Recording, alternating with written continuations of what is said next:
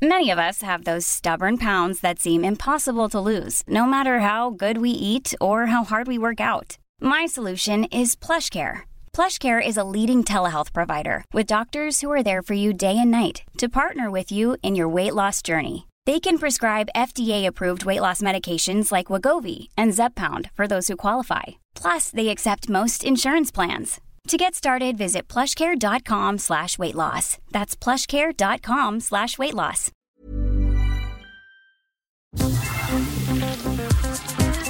Eilmeldung. Der Newsflash mit Ari Gosch und Claudia Jakobshagen. Alles gut? Nee, wie soll alles gut sein? Meint auch Caroline Kebekus. Und wie sollte auch alles gut sein während Corona, Krieg und Klimawandel? Frag mich, wie es mir geht. Ich sag eh okay, alles kein Problem. Und genau das ist das Problem. Alles gut, ganze Nacht lieg ich wach, nur am Handy rumgemacht. Keine Kraft mehr für Spaß, doch ist alles gut.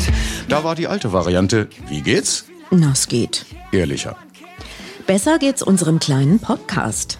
Aus den ausschließlichen 5-Sterne-Bewertungen bei Apple Podcasts. Well researched and to the point. Keep up the great work.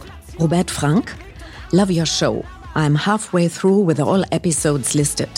Hope the best for their show and encourage them to continue their work. Jenna Mabin. Das ist echt mal was anderes. Nachrichten nicht nur aus der Steingart-Welt. I love it. Ole 36. Trotz des zunehmenden weltweiten Erfolges der Eilmeldung müssen wir die nächsten Monate kürzer treten. Und der Slogan Tuesday is Newsday ändert sich vorübergehend in First Tuesday is Newsday. Grund, die beiden Hauptprotagonistinnen Claudia Jakobshagen und Ari Gosch widmen sich bis zum Herbst endlich wieder ihrer zweiten Hauptbeschäftigung, den Brettern, die die Welt bedeuten können, wenn es gut läuft. Beim Wiener Burgtheaterregisseur Paulus Manka bei Die letzten Tage der Menschheit vom hier des Öfteren zitierten Karl Kraus in Berlin. Und seiner Kollegin Gabriele Gysi, genau, die Schwester, mit acht Frauen von Robert Thomas. Sind Spaß bei Proben und Aufführungen garantiert. Die letzten Tage der Menschheit Ende Juni bis Ende Juli in der Belgienhalle Gartenfeld. Acht Frauen, Premiere am 13. Mai im Theaterforum Kreuzberg um 20 Uhr. Aufführung dann jeden Donnerstag, Freitag, Samstag und Sonntag bis Ende Mai und Mittwoch, den 25. Mai. Und so begrüßen wir in der 18. Kalenderwoche unsere HörerInnen weltweit. Und da wir wissen, sie können nicht antworten, ist also allen Theatergepflogenheiten Genüge getan. Also begrüßen wir Sie vor allem in allen Krisengebieten der Welt zur 47. Eilmeldung mit einem herzlichen Toi, toi, toi. Wir hörten Caroline Kebekus mit einem Song aus ihrer neuen ARD-Show, die am letzten Donnerstag den Möchtegern-Kabarettisten Dieter Nuhr schnell vergessen ließ. Ansonsten heute unter anderem im Programm Ohne Corona-Test in die Schule, ohne Maske in die Klasse. Das kritisieren VertreterInnen Berliner Lehrkräfte. Die Weltgesundheitsorganisation sorgt sich über immer weniger erhobene Daten zu Corona-Infektionen und Gensequenzierungen. Die Journalistin und ehemalige Panorama-Kollegin Navina Sundaram ist tot. Im Berliner Gräfekiez sollen in einem Versuchsprojekt für sechs Monate fast alle Parkplätze für Autos abgeschafft werden. Schon wieder ein Flugzeug mit 200 Passagieren abgestürzt. Natürlich nicht. Aber weiter über 200 Corona-Tote pro Tag in Deutschland. In den Niederlanden haben freie KünstlerInnen wegen Corona bis zu 80 Prozent ihres Umsatzes von 2019 erstattet bekommen.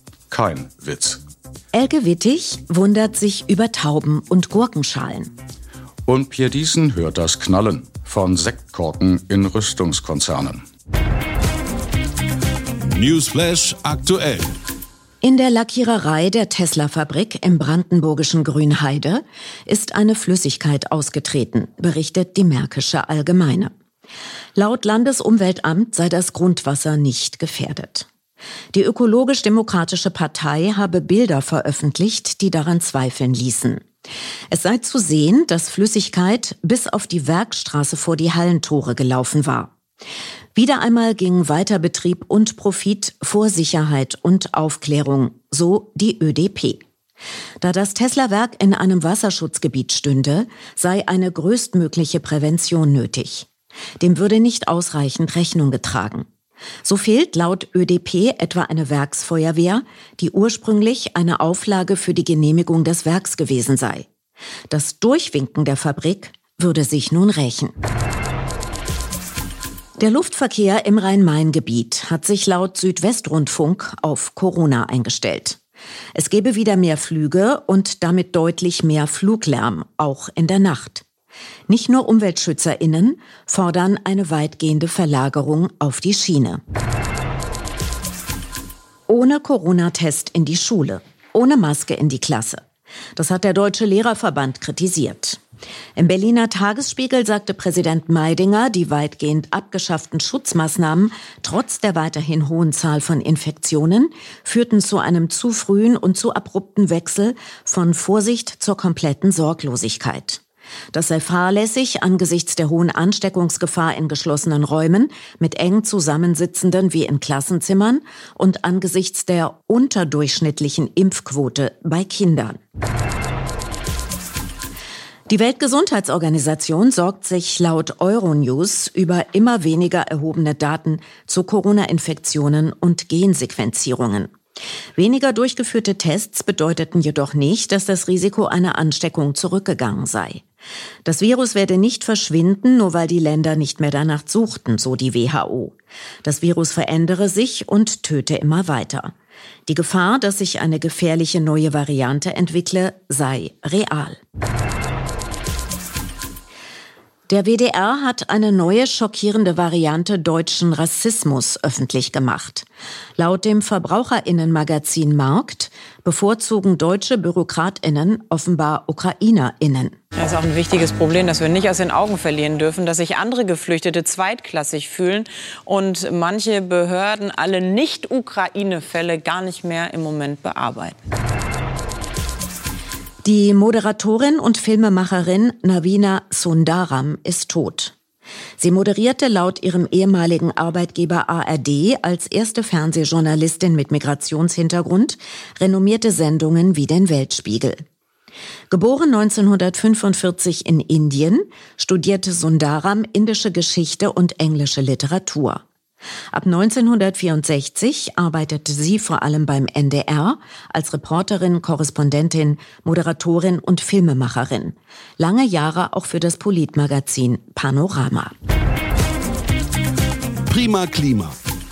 Seit Jahrzehnten macht laut den KlimareporterInnen Donald Shope, Professor für Stadtplanung an der University of California in Los Angeles, auf eine der größten Fehlentwicklungen und Ungerechtigkeiten der autozentrierten Gesellschaft aufmerksam.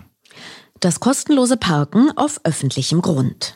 Seine drei goldenen Regeln lauten Keine neuen öffentlichen Parkplätze errichten. Flächendeckend Parkgebühren einführen, deren Höhe nach Angebot und Nachfrage variiert die Einnahmen der unmittelbaren Nachbarschaft zugutekommen lassen. AnwohnerInnen, FußgängerInnen und Radfahrende müssten direkt von der Bewirtschaftung profitieren, so Schub. Jedes Parken sei politisch. Im Berliner Gräfekiez sollen in einem Versuchsprojekt für sechs Monate fast alle Parkplätze für Autos abgeschafft werden. Etwa zwei Drittel der befragten AnwohnerInnen sind dafür. Über Dauerbrände weltweit und ihre Ursachen berichtet die ARD Hessenschau. Laut dem Geologen Hartwig Gielisch schätzt die Zeitschrift National Geographic, dass das CO2, das bei diesen Bränden entsteht, dem Ausstoß von 50 Millionen PKWs im Jahr entspricht. In Deutschland seien es sogenannte Flözbrände, vor allem an ehemaligen Braunkohletagebauen, die teils seit 400 Jahren brennen würden, auch aus Kostengründen. Deren Entzündung sei eine ganz natürliche chemische Reaktion, wenn Kohlenstoff und Sauerstoff zusammen oxidieren. Und dann entzünde sich das Feuer durch die ansteigende Reaktionswärme. Rund jedes vierte Schiff, das mit Importkohle in Rotterdam einlaufe, brenne. Die noch zu löschenden Brände seien aus Kostengründen einfach nicht beachtet und Brandursachen nicht beseitigt worden. Und jetzt sei es zu spät. Oder die Vermutung liegt nahe, es ist zu spät, die Kosten zu begrenzen. Corona ohne Ende. Schon wieder ein Flugzeug mit 200 Passagieren abgestürzt. Nicht wirklich. Aber passierte so etwas täglich, wären Konsequenzen im Flugverkehr unvermeidlich. Aber täglich weit mehr als 200 Corona-Tote? Wen interessiert's? Haben wir uns dran gewöhnt? Wie an die vielen Kriegstoten. Im Jemen und viel zu vielen anderen Ländern. Und nun ein Rück und damit laut Professor Drosten auch Ausblick. Februar 2022. In der ZDF-Talksendung Markus Lanz ist Journalistin Christina Dunz beeindruckt von der dänischen Einsicht und Disziplin beim Einhalten von Corona-Schutzregeln, wo laut dem Rostocker Bürgermeister Matzen um Punkt 22 Uhr die Verkäuferin sagt, kein Alkohol mehr und alle brav ihre Flaschen zurück ins Regal stellen und sich ohne Meckern trollen. In Deutschland ist das so, äh, da kommt man dann um 22.15 Uhr und sagt, ey, hast du eine Meise? Hier, ich will natürlich mein Bier haben.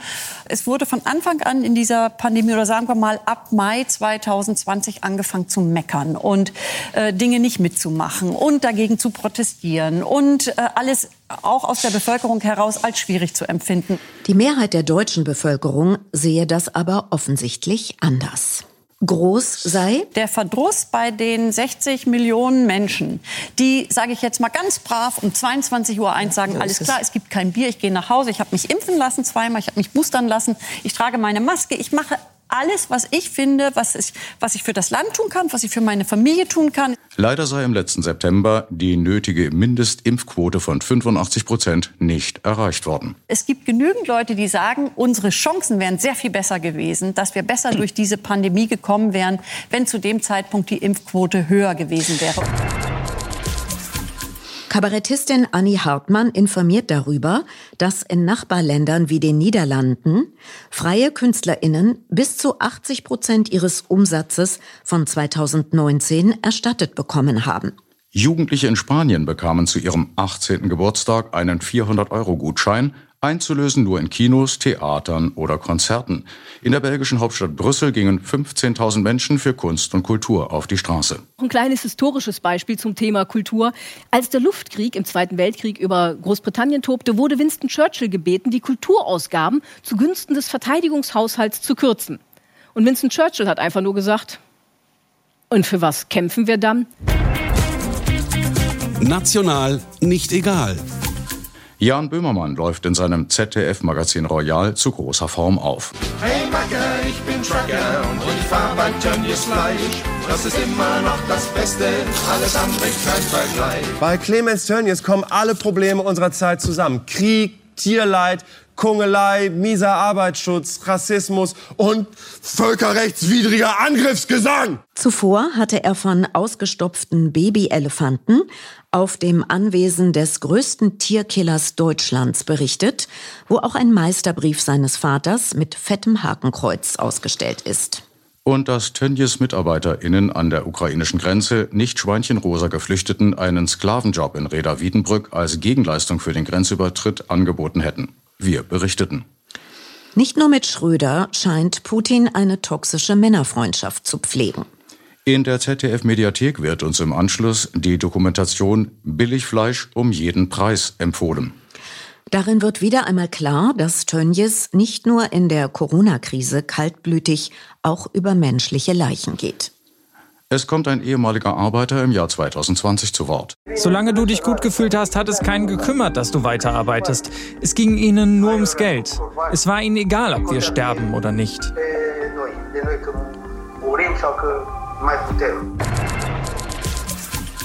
Die neue ARD-Talkshow Clinch beschäftigt sich mit der Spaltung der Gesellschaft. Der realen, nicht die vorgestellte der Schwurblerinnenwelt. Zu Gast Rapperin Kitty Cat und Komiker Shahak Shapira. Gastgeber Jean-Philippe Kindler gibt den Ton vor. Treffen sich ein Superreicher und ein Obdachloser? Äh, nein! Tun sie nicht! Der aus Israel immigrierte Shapira wird unter anderem mit der Eigenaussage vorgestellt, ich bin ein unangenehmer Mensch in einem unangenehmen Land Und? Nach eigenen Aussagen will er nicht unbedingt spalten oder provozieren und sucht sich deshalb entspannte Themen aus, wie etwa Sex mit Jesus, Yelp-Bewertung für Auschwitz und die Frage, warum Terror früher besser war. Von Kitty Cat nur Folgendes.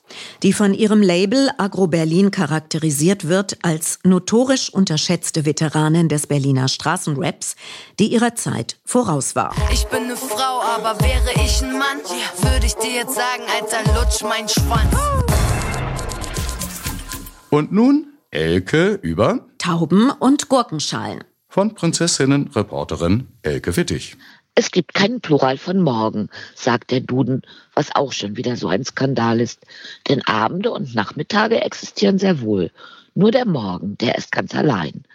Allein mit dem Grauen, um genau zu sein, das ebenfalls bloß im Singular vorkommt, was immerhin sehr schön zusammenpasst.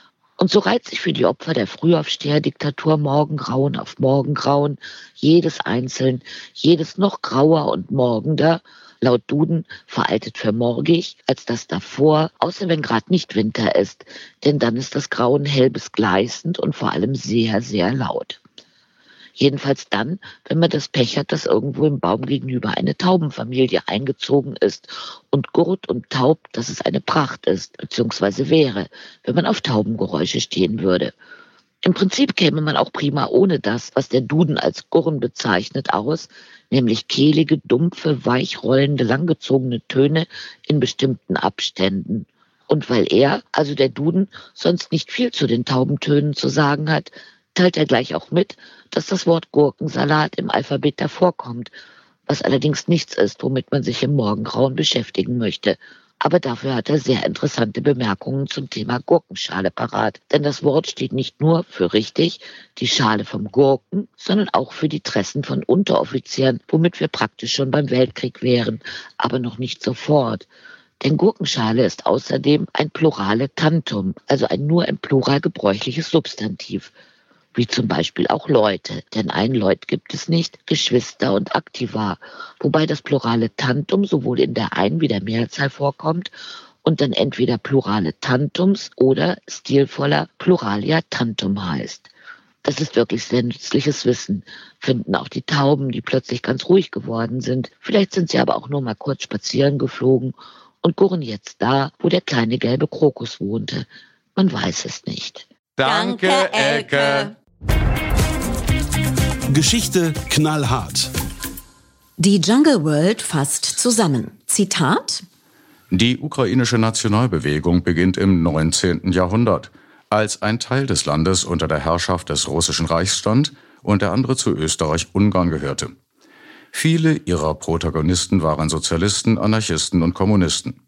Erst der Sieg der Bolschewiki und die Herrschaft des Stalinismus und der Nazis setzte sozialistischen Aktivitäten auf ukrainischem Gebiet ein Ende. In einem anderen Artikel geht die Wochenzeitung ins Detail. Zitat Der Name Rus geht mutmaßlich auf das Geschlecht der Rurikiden unter Fürst Ryurik zurück, der 862 die russische Staatlichkeit begründet haben soll. Doch die Hauptstadt der Rus sei Kiew gewesen, weshalb man von der Kiewer Rus spreche, kontert die ukrainische Seite. An der Stelle Moskaus habe damals noch Wald gestanden. Als Stadt wurde Moskau erstmals 1147 urkundlich erwähnt. Der Streit um die Rus sei nur einer der Kämpfe um nationale Mythen, die im Kontext des Kriegs in der Ukraine ausgefochten würden, so die Jungle World. Nach der Februarrevolution bildeten sich auf den Gebieten zweier zerfallender Imperien, des russischen und des österreich-ungarischen, konkurrierende ukrainische Regierungen. Die sogenannte Zentralna Rada, das Parlament, habe in Kiew die ukrainische Volksrepublik ausgerufen. Im Dezember 1917 entstand im ostukrainischen Charkiw unter bolschewistischer Führung die kurzlebige Ukrainische Volksrepublik der Sowjets. Und im November 1918 entstand inmitten der Auflösung Österreich-Ungarns die Westukrainische Volksrepublik mit der Hauptstadt Lviv.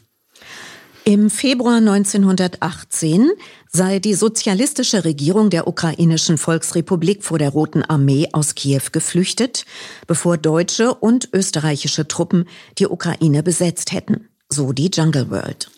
Ein Kongress grundbesitzender Bauern erklärte mit deutscher Unterstützung den General Pawlo Skoropadsky zum Hetman, eine historische Bezeichnung für einen Kosakenführer. Im Dezember 1918 stürzten ehemalige Mitglieder des Zentralrats das reaktionäre und autokratische Hetmanat. Im Januar 1919 eroberten die Bolschewiki Kiew endgültig. Sie riefen die ukrainische sozialistische Sowjetrepublik aus, die 1922 Teil der neu geschaffenen Sowjetunion wurde. Zuvor hatte die Rote Armee die anarchistische Bauernbewegung Machnovtschina niedergeschlagen. Die Jahre nach der Oktoberrevolution würden in der russischen wie in der sowjetischen Geschichtsschreibung als Bürgerkrieg bezeichnet, von vielen ukrainischen Historikern jedoch als ukrainische Revolution.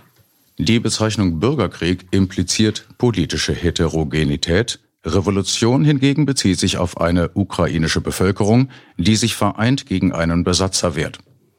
So wird eine Nationalgeschichte konstruiert, in der ein ukrainisches Volk stets geeint gegen wechselnde Okkupanten um das Recht auf einen unabhängigen Staat kämpfte. Zur staatlichen ukrainischen Erinnerungspolitik nach 2014 schreibt die Jungle World unter anderem damit verbunden war eine affirmative Bezugnahme auf die ultranationalistische Organisation ukrainischer Nationalisten OUN und ihren militärischen Flügel, die Aufständische Armee der Ukraine UPA.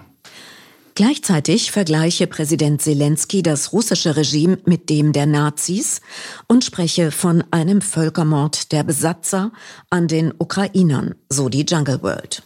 In seiner Rede vor dem israelischen Parlament Ende März zog er ausdrücklich Parallelen zwischen dem Schicksal der Jüdinnen und Juden im Zweiten Weltkrieg und dem der Ukrainer und Ukrainerinnen gegenwärtig. Ganz im Gegensatz zu Äußerungen des ukrainischen Botschafters in Deutschland, Andrei Melnik. Der weiterhin eine antisowjetische, nationalistische Ideologie propagiert und den Anführer der faschistischen und antisemitischen OUN, Bandera, verehrt. Die Sau durchs Dorf. Sicher unfreiwilliger Sarkasmus in der Ankündigung eines Artikels der Berliner Zeitung auf nachrichtentisch.de über Gemälde. Gerhard Schröder im Kanzleramt. Lasst ihn hängen. Jetzt steigen nicht mehr die Umsätze. Nein, in Kulturzeit von Dreisat behauptet ein Geschäftsmann angeblich, so wird er jedenfalls zitiert, seine Geschäfte seien seit Kriegsbeginn um das Zehnfache angestiegen. Anschließend wird noch Geschäften das Leben schwer gemacht. Und nicht Geschäftsleuten. Der Deutschlandfunk hat posthum eine neue Funktion erfunden. Tatsächlich hatte der Generalsekretär der DDR, Erich Honecker, Sport. Der WDR-Journalist Arndt Zeigler wundert sich in seinem ohnehin nicht ganz unpolitischen Fachmagazin Wunderbare Welt des Fußballs über Aussagen des Nationalspielers Thomas Müller von Meister Bayern München. Und zwar über die ja allgemein bekannten Menschenrechtsverletzungen mit vielen Toten, nicht nur auf Stadionbaustellen im Ausrichterland der kommenden Weltmeisterschaft Katar. Die ähm, ja grundsätzlich in jedem Land auftreten, äh, auch in Deutschland gibt es Menschenrechtsverletzungen. Wir wollen ja, dass das, was wir für richtig halten, natürlich auch andere Leute für richtig sehen. Das ist aber nicht immer so ganz einfach äh, umzusetzen, durchzusetzen oder zu sagen, jetzt macht das mal so, wie wir das gerne wollen. Zeiglers Reaktion? Das ist so, als würde man sagen, scheiß auf Schreckensregimes und auf Unrechtsstaaten. Und da wird zwar, okay, da wird zwar jetzt gefoltert und vergewaltigt und inhaftiert und gemordet. Aber bei uns in Deutschland müssen wir uns auch gelegentlich beim Bäcker anstellen. Das ist auch kein Zuckerschlecken.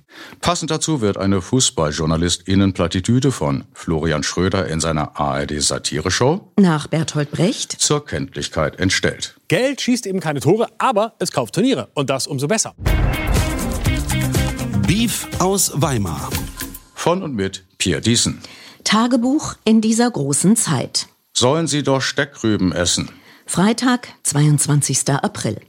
Da ist dem Ex-Brigadegeneral Erich Fahrt aber der Kragen geplatzt. Mich stört es, wenn deutsche Politiker von den Grünen eine militärische Lösung als ultimatives Ziel darstellen. Oha, das ist doch verrückt. Ja, ich dachte, das ist Tradition. Und das machen Politiker, die mit Militär nichts am Hut haben, die den Wehrdienst verweigert haben. Die Baerbock hat den Wehrdienst verweigert? Die von der Bundeswehr nichts wissen? Geht mir genauso, Herr General. Ich weiß zum Beispiel nicht, wozu wir die überhaupt haben. Früher wusste das keiner im Westen. Wir hatten gehört, dass die NATO im Ernstfall die Russen nach Mitteleuropa reinlassen und dann alles nuken wird. Wozu dann noch eine Armee? Diese Unkenntnis führte im Frühjahr 1984 am Grenzübergang Schneizelreuth beinahe zu einem Zwischenfall. Halt! Wer da? Das gesamte Heer der Panzer und die Hobbitze des Fürstentums Liechtenstein. Oje, der Kommandeur guckt verdutzt. Was wollt ihr? Die BRD besetzen, wenn's grad passend tät. Moment. Schulz, steht das irgendwo im Handbuch? Jo, ich schau mal nach, gell. Ja, da haben wir's.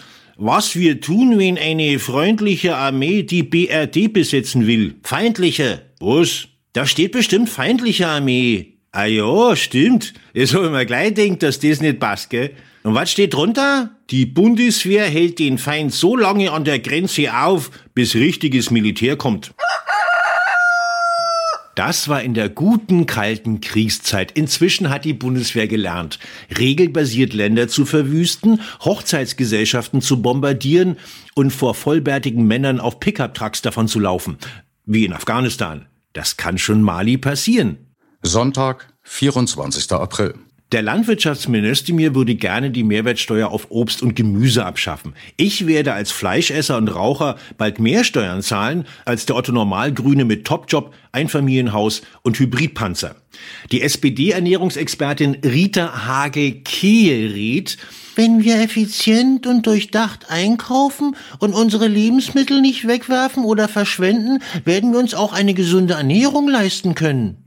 Was sie sagen will, ist, dass der Geringverdiener und die Großfamilie an den explodierenden Preisen selbst schuld sind, weil sie ineffizient einkaufen, nicht nachdenken und Lebensmittel verschwenden. Na klar, diese Assis stellen sich vor der Tafel in die Schlange, schleppen die abgelaufenen Sachen nach Hause und schmeißen dort alles in den Müll. In Kriegszeiten. Dienstag, 26. April. Das Kavallo-Urteil in der Türkei hat bei den Hütern westlicher Werte und Wärtern des Julian Assange laue Empörung ausgelöst.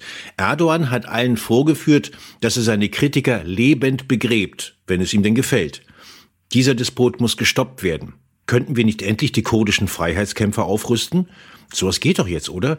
Der Kanzler ist nämlich eingeknickt. Die Regierung wird nun doch schwere Waffen an die Ukraine liefern.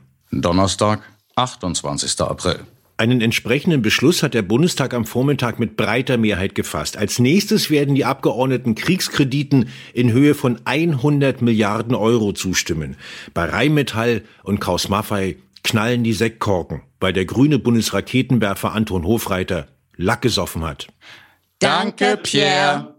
Nach eigenen Angaben als Kind in einen Topf Tupperware gefallen und daher unansteckbar.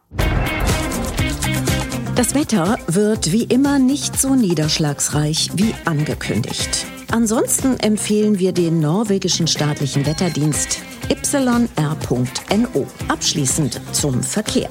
Nicht vergessen, Sie stehen nicht im Stau. Sie sind der Stau. Im Übrigen sind wir der Meinung, dass Fahrräder auf die linke Straßenseite gehören. Die nächste Eilmeldung Nummer 48 am 6. Juni, denn First Tuesday is Newsday. Soweit Eilmeldung. Der vorübergehend monatliche Newsflash Folge 47 mit Ari Gosch und Claudia Jakobshagen. Und das Übliche. Gleiche Welle. Gleiche Stelle. Herzlichst. Auf Wiederhören. Always look on the bright side of life.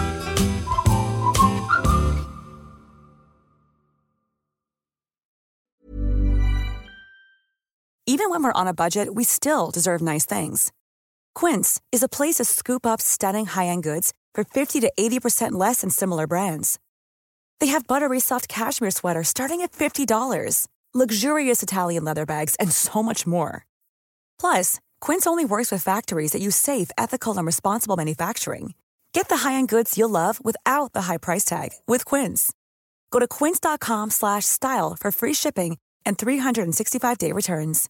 Imagine the softest sheets you've ever felt. Now imagine them getting even softer over time. That's what you'll feel with Bowl and Branch's organic cotton sheets. In a recent customer survey, 96% replied that Bowl and Branch sheets get softer with every wash. Start getting your best night's sleep in these sheets that get softer and softer for years to come. Try their sheets with a 30-night guarantee. Plus, get 15% off your first order at bowlandbranch.com. Code BUTTERY. Exclusions apply. See site for details.